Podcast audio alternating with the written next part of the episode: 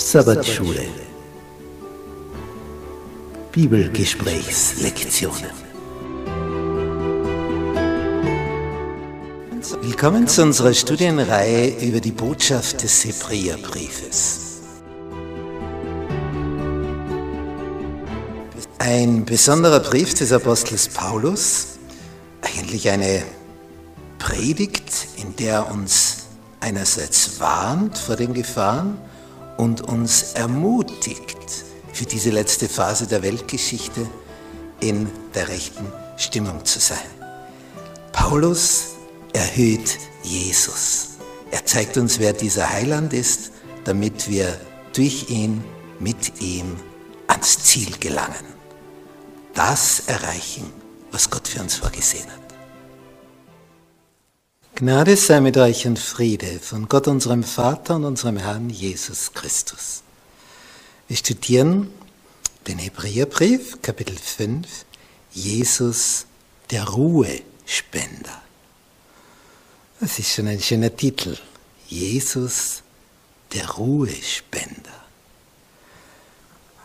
Der Merktext für diese Woche. Es ist also noch eine Ruhe vorhanden, für das Volk Gottes. Hebräerbrief Kapitel 4, Vers 9. Da gibt es also noch was in Reserve. Es ist noch eine Ruhe vorhanden.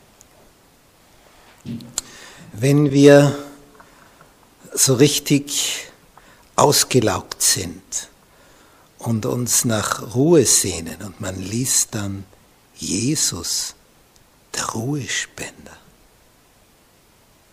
Was das bedeutet? Ah, wie geht das? Wenn wir an die Schöpfung uns erinnern, wo Gott in sechs Tagen alles gemacht hat, und dann hält er inne, nach sechs Tagen. Er hält einfach inne und ruht am siebten Tage und betrachtet sein Werk, das er geschaffen hat. Schaffen innehalten. Schaffen, innehalten. Das ist also der Rhythmus, den Gott für unser Leben vorgesehen hat. Jeder siebente Tag ein Ruhetag. Und Jesus spendet diese Ruhe. Da sagt er, das hast du frei. Jeder siebte Tag Urlaubstag. Jeder Sabbat. Jeder Samstag. Das ist der siebte Tag. Sonntag ist der erste Tag der Woche. War ursprünglich der erste Arbeitstag.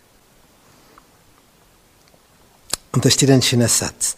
Wenn wir den Sabbat halten, erinnern wir uns daran, dass Gott für uns vollkommen vorgesorgt hat, als er die Welt schuf und als er sie am Kreuz erlöste.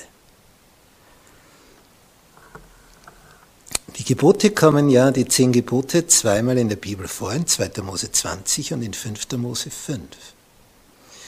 Und für den Sabbat wird eine Begründung gegeben. Es heißt also dann in 2. Mose 20, warum Gott geruht hat. Und das ist etwas, was also klar und deutlich wieder auf die Schöpfung Bezug nimmt wo es dann heißt, denn in sechs Tagen hat der Herr Himmel und Erde gemacht und das Meer und alles, was darinnen ist. Und er ruhte am siebten Tag. Darum hat der Herr den Sabbattag gesegnet und geheiligt. Darum. Erinnerung an den Schöpfer und das führt zu einer inneren Ruhe, zu einer inneren Dankbarkeit und zu einer inneren Gelassenheit, weil wir dadurch merken, ah, er hat diesen Planeten so für uns hergerichtet, er hat das alles so gestaltet, damit wir leben können. Und es gibt so eine Sicherheit für die Zukunft. Man weiß, unser Papa im Himmel, der hat das alles so gemacht, damit es optimal ist für uns. Und obwohl durch den Sündenfall manches ins Gegenteil verkehrt wurde und wir einen großen Kampf auch in der Natur blicken, wo der Löwe die Gazelle jagt und so. Aber doch ist die Natur, die Lebewesen, die Geschöpfe, die Pflanzenwelt, das Samenkorn, das aufgeht, einfach faszinierend. Die Schöpfung bezeugt den Schöpfer. Und dagegen kann der Teufel nichts, aber auch gar nichts machen. Denn die Schöpfung bezeugt den Schöpfer. Und das ist einfach stärker als alles. Diese Liebe, die durch die Schöpfung sichtbar wird, die der Schöpfer zu uns hat, das, das tut uns so wohl, wenn wir dann in die Natur blicken, weil wir wissen, für mich, für mich hat er das gemacht. Nicht, wenn jemand, der um jemand wirbt, für den etwas macht, und, und du dann dir denkst, oh, für mich, für mich wurde das gemacht. Jeder Baum, jede Blume, jeder Strauch, jede Wolke, die am Himmel zieht, für dich und sagt dir, Gott ist die Liebe.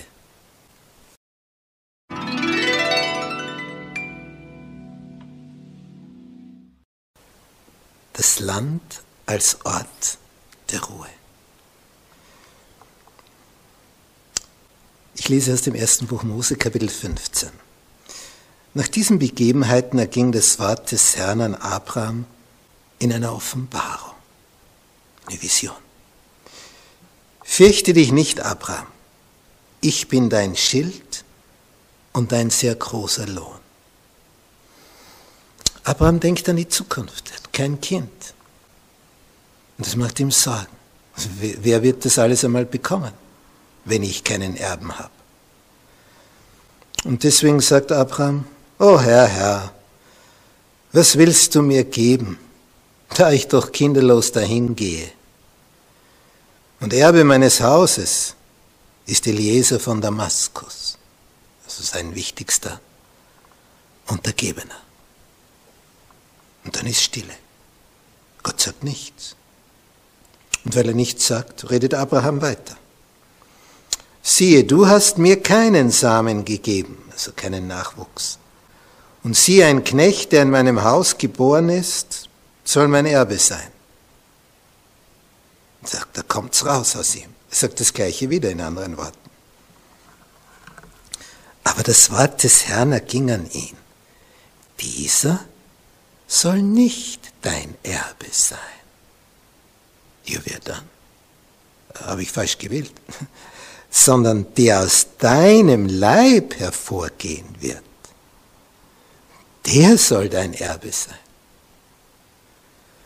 Und er führte ihn hinaus und sprach, sieh doch zum Himmel und zähle die Sterne, wenn du sie zählen kannst. So soll dein Same sein. Und Abraham glaubte dem Herrn, steht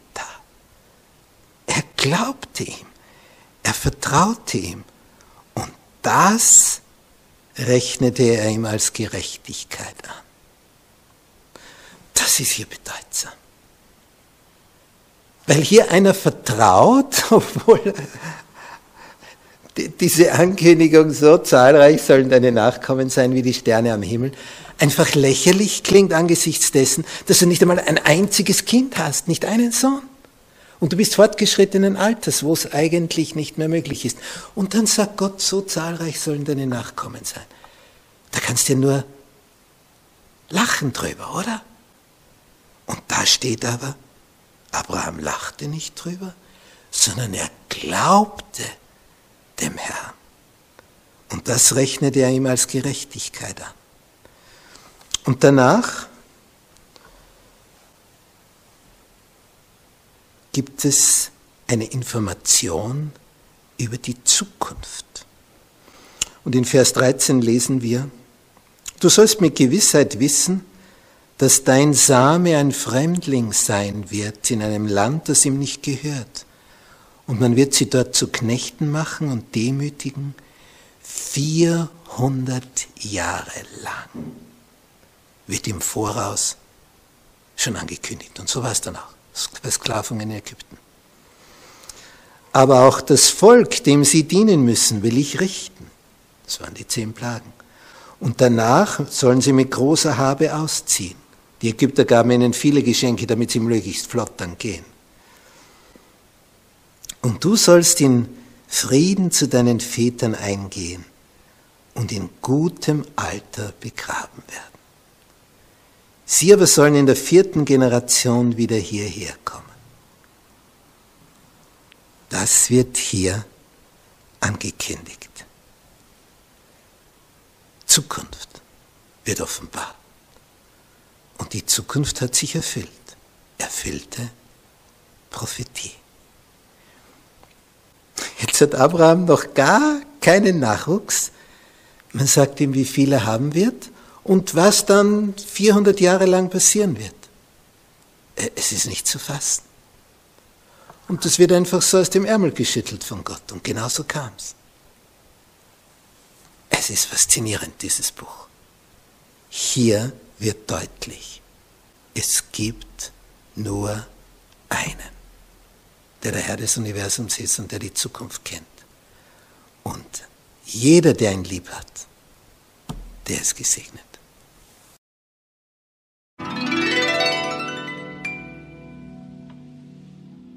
Wegen Unglaubens. Die Israeliten unter Mose wanderten durch die Wüste, hatten am Berg Sinai die zehn Gebote bekommen und dann waren sie nicht mehr allzu weit weg vom Land Kanaan. Sie standen praktisch an der Grenze, dort wo sie hin wollten. Jetzt hätten sie einfach weitergehen können. Aber jetzt kommt die Neugier. Und das Volk sagt zu Mose, schick doch Kundschafter aus dass, dass, dass sie uns sagen, wie das Land ist. Es wäre also so, wie wenn du heute ins Internet gehst und den Begriff eingibst und dann schaust, wie schaut es denn dort aus? Wie sind die Berge, die Täler? Was ist dort für ein Klima?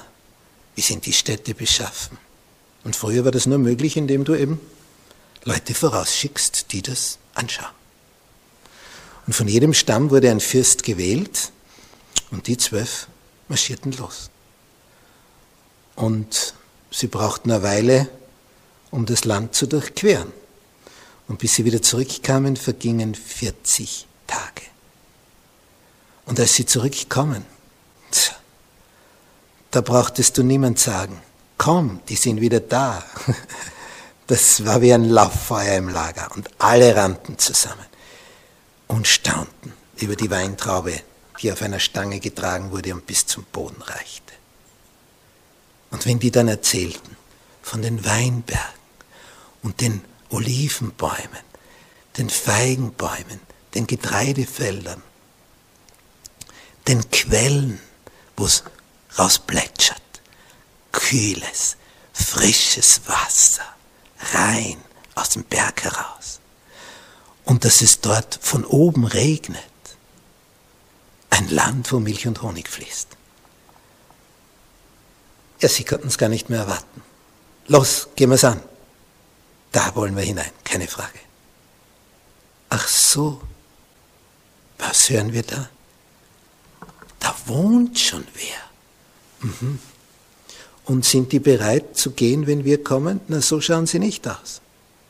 Ganz im Gegenteil. Die sind größer als wir. Wir sind in ihren Augen wie Heuschrecken.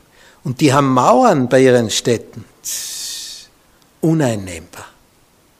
Aus der Traum. Es wäre schön gewesen. Geht nicht. So wie wenn Abraham gesagt hätte, Herr, jetzt bin ich so und so alt, du sagst, ich werde Nachkommen haben wie die Sterne am Himmel. Geht nicht mehr, ist unmöglich. Was war das Besondere an Abraham? Er glaubte dem Herrn. Und das wurde ihm zur Gerechtigkeit angerechnet. Genau das dass er auf etwas vertraut, weil es Gott sagt. Er kann sich zwar nicht rundherum, wenn er sich das alles anschaut, vorstellen, wie und wann und was und wo, aber wenn es Gott sagt, dann wird es schon so sein. Wie immer der das dann macht. Und genau dieser Glaube, der fehlte den Israeliten. Und als zehn Kundschafter sagten, es geht nicht. Und zwei sagten, mit Gott geht's schon, hat die Mehrheit gezählt.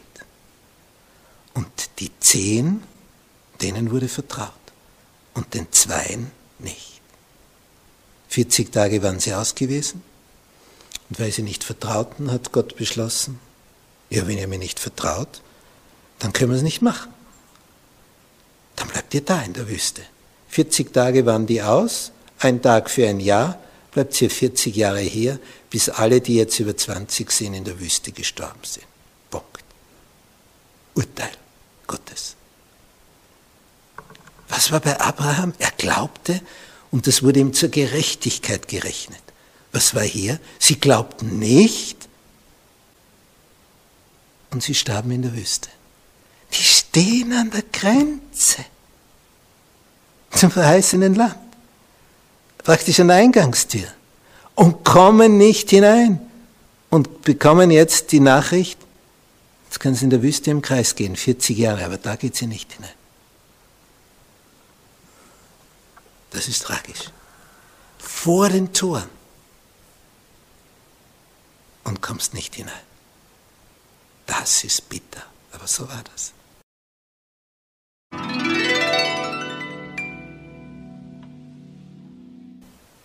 Heute, wenn ihr seine Stimme hört. Die haben also damals an der Grenze zum verheißenen Land versagt aufgrund des Misstrauens gegenüber Gottes Verheißung. Gott verspricht und sie sagen, hm, wer weiß. Wir haben gehört hohe Mauern, wir haben gehört große Leute, stark, viele. Ja, Gott hat gesagt, wir kommen da hinein, aber es äh, geht ja nicht. Sie misstrauen. Sie können es sich nicht vorstellen, dass das gelingen könnte. Sie trauen es Gott nicht zu. Und weil sie es ihm nicht zutrauen, gelingt es auch nicht. Er kann nicht mit einem Volk etwas anfangen, das ihm nicht vertraut. Denn die Beziehung ist das Um und Auf, die Liebesbeziehung zu unserem Schöpfer, so werden wir gerettet. Und, ohne Vertrauen, keine Liebe, kein, kein Vorwärtsgehen, das, das funktioniert nicht. Und da folgt dann dieser Satz, heute, heute, wenn ihr seine Stimme hört, das gilt für uns heute, verstocket eure Herzen nicht, so wie damals am Tag der Verbitterung in der Wüste. Verstocket eure Herzen nicht, sondern öffne die Herzen. Wir haben im Hebräerbrief in Kapitel 4 diese Erinnerung an das, was dort damals geschehen ist. Und das wird verbunden mit dieser Bemerkung.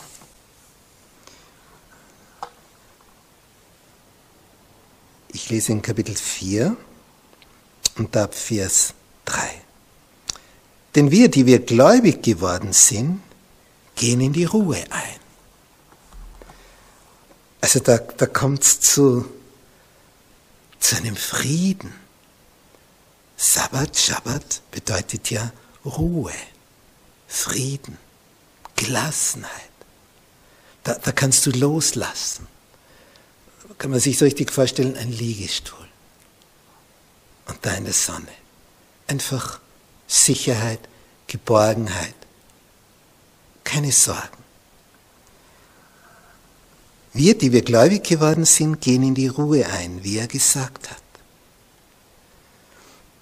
Und an einer anderen Stelle, Vers 4, hat er vom siebten Tag so gesprochen. Und Gott ruhte am siebten Tag von allen seinen Werken.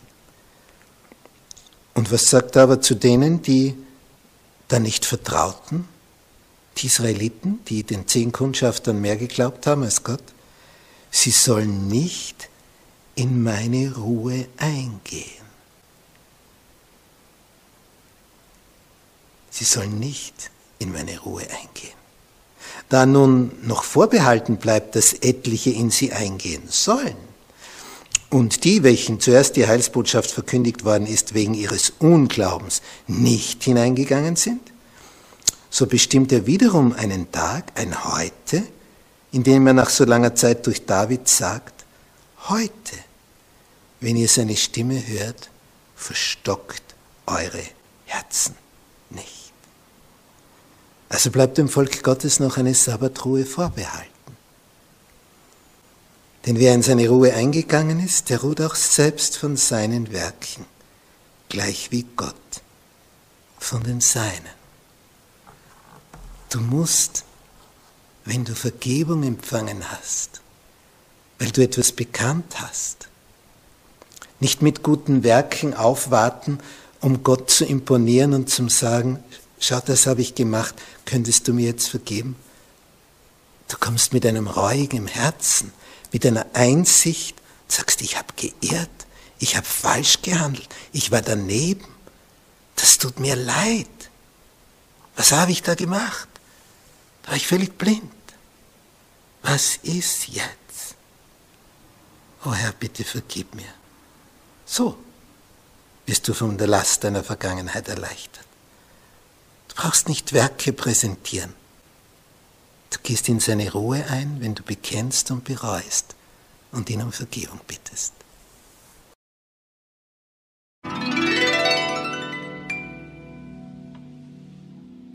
In seine Ruhe eingehen. Dieses Seine ist hier in Kursiv geschrieben, denn darauf kommt es an, in die göttliche Ruhe eingehen. Ein Pfarrer hat einen Hausbesuch gemacht, an der Tür verabschiedet er sich und der Besuchte sagt, Hauptsache, wir bleiben gesund. Und der Pfarrer sagt, das ist nicht die Hauptsache. Hauptsache, wir haben Frieden mit Gott. Das ist es. In seine Ruhe eingehen. Darauf kommt es an. Wie bekommen wir Frieden mit Gott. Wie geht das?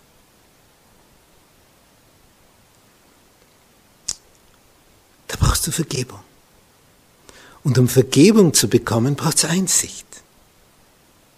Kannst du also nicht fordernd kommen, ich brauche Vergebung, sondern du bittest um Vergebung. Wenn dir aufgegangen ist, wie verkehrt du gehandelt hast, dann bittest du um Vergebung. Und wenn das echt ist, aus tiefer Reue heraus, und Jesus sieht in dein Herz, du kannst ihm nichts vormachen, nichts vorheucheln, kannst also nicht so tun, als ob du reuig wärst, obwohl du es nicht bist. Entweder bist du es und sonst funktioniert es nicht. Und wenn du also echt voller Reue kommst, dann vergibt er dir echt. Denn ihm geht es ja um Einsicht bei dir, dass du begreifst, was war ich für ein Narr? Wo, wo bin ich da hingerannt? Da habe ich mich ja verrannt. Und in Hebräerbrief Kapitel 4 geht es um diese Dinge hier. Einzugehen in die Ruhe des Herrn, in diesen Frieden. Darum beginnt ja Paulus jeden, fast jeder seiner Briefe so, Gnade sei mit euch und Friede. Denn es ist Gnade, wenn dir vergeben wird. Und die Folge ist Frieden. Darum wünscht er das jedem, dass er diese Gnade erfährt, der Vergebung, und dadurch dann den Frieden, weil ihm vergeben ist. Jetzt ist die Last der Vergangenheit weg. Das ist also das Größte und Schönste und Feinste und Beste, was dir widerfahren kann.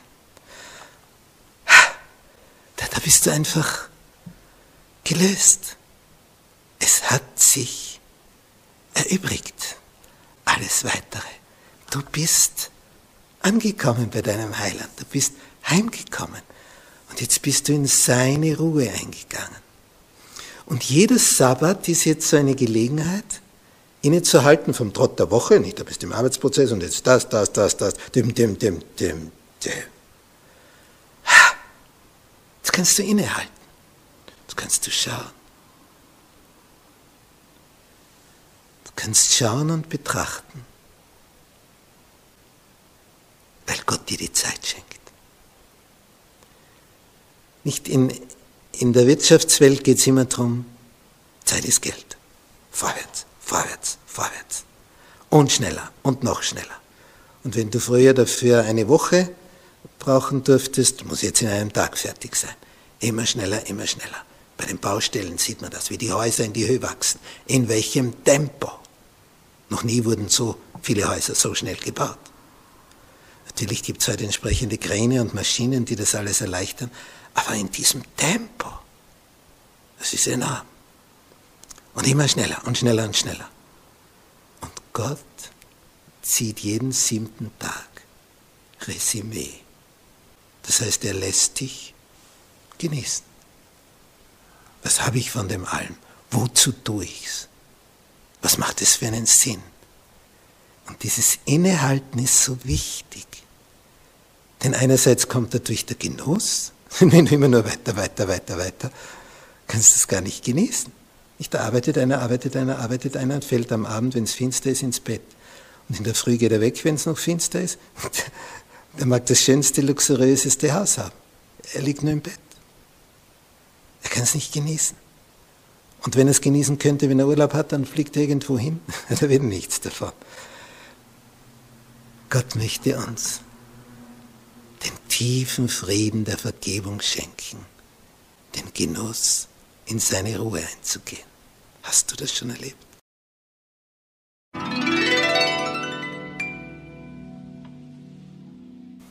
Ein Vorgeschmack auf die neue Schöpfung. In 2. Mose 20 werden die zehn Gebote erwähnt. Und als Begründung für das Sabbatgebot, denn in sechs Tagen hat der Herr Himmel und Erde gemacht und ruhte am siebten Tag. Darum segnete er den Sabbattag und heiligte ihn. Und was haben wir bei der Wiederholung für eine Begründung in 5. Mose 5 für den Sabbattag? Was haben wir da jetzt? Da haben wir eine weitere Begründung. Das ist jetzt nicht mehr die Schöpfung als Grund für das, sondern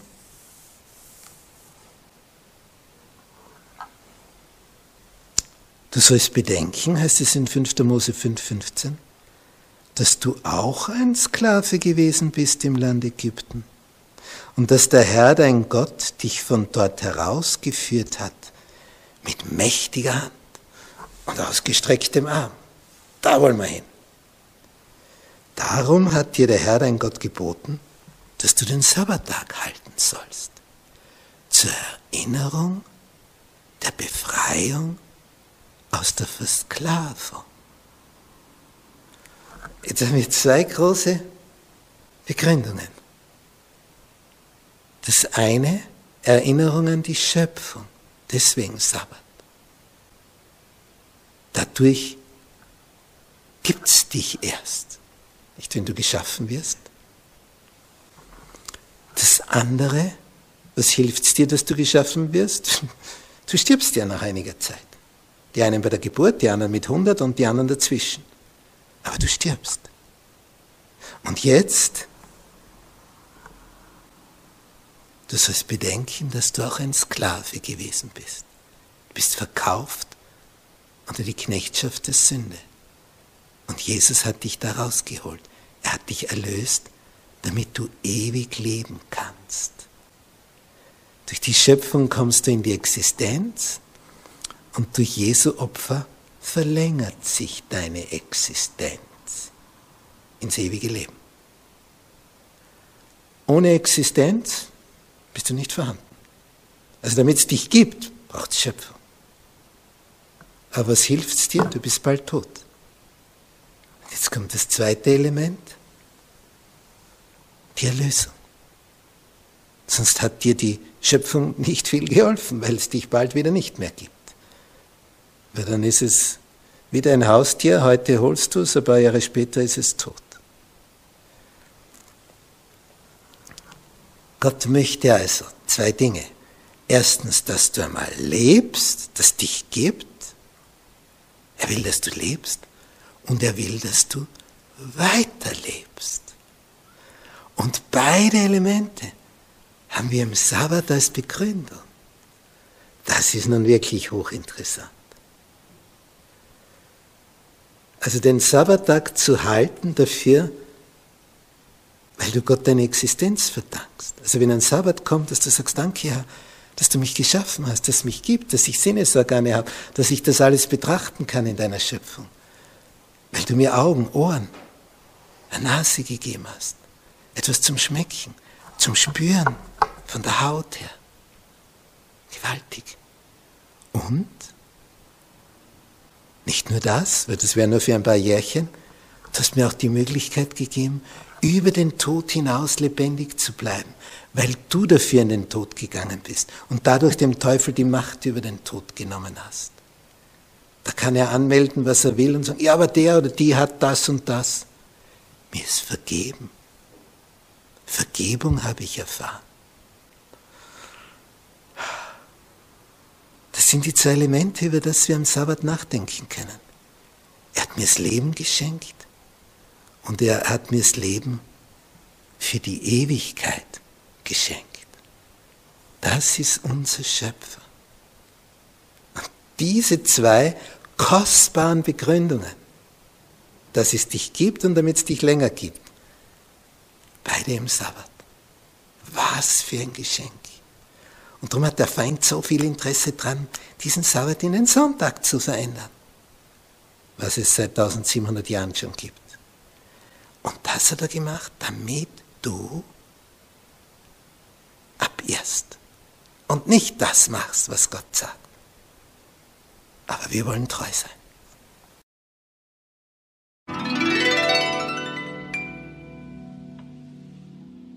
Zusammenfassung.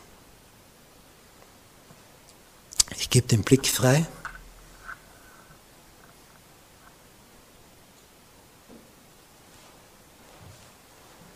Ein Getreidefeld. Was für eine Besonderheit. Ein Getreidefeld. Ich bin auf einem Bauernhof groß geworden und wenn dann der Ruhetag kam, ist mein Onkel bei diesem Bauernhof hat immer gearbeitet, gearbeitet.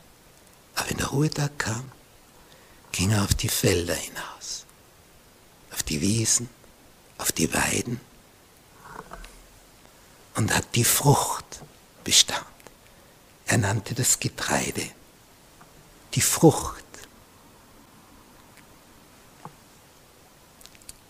Und ich habe ihn da oft begleitet. Und ich sehe noch, wie er diese Körner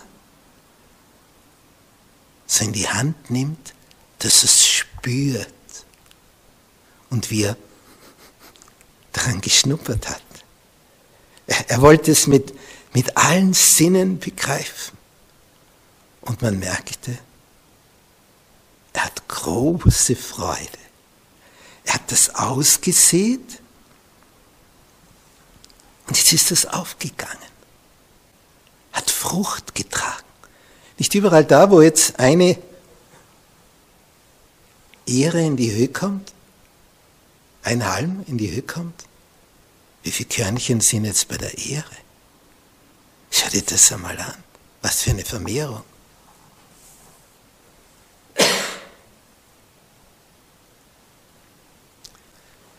Hier ist also etwas geschehen. Das haben nicht wir gemacht. Das hat der Schöpfer gemacht.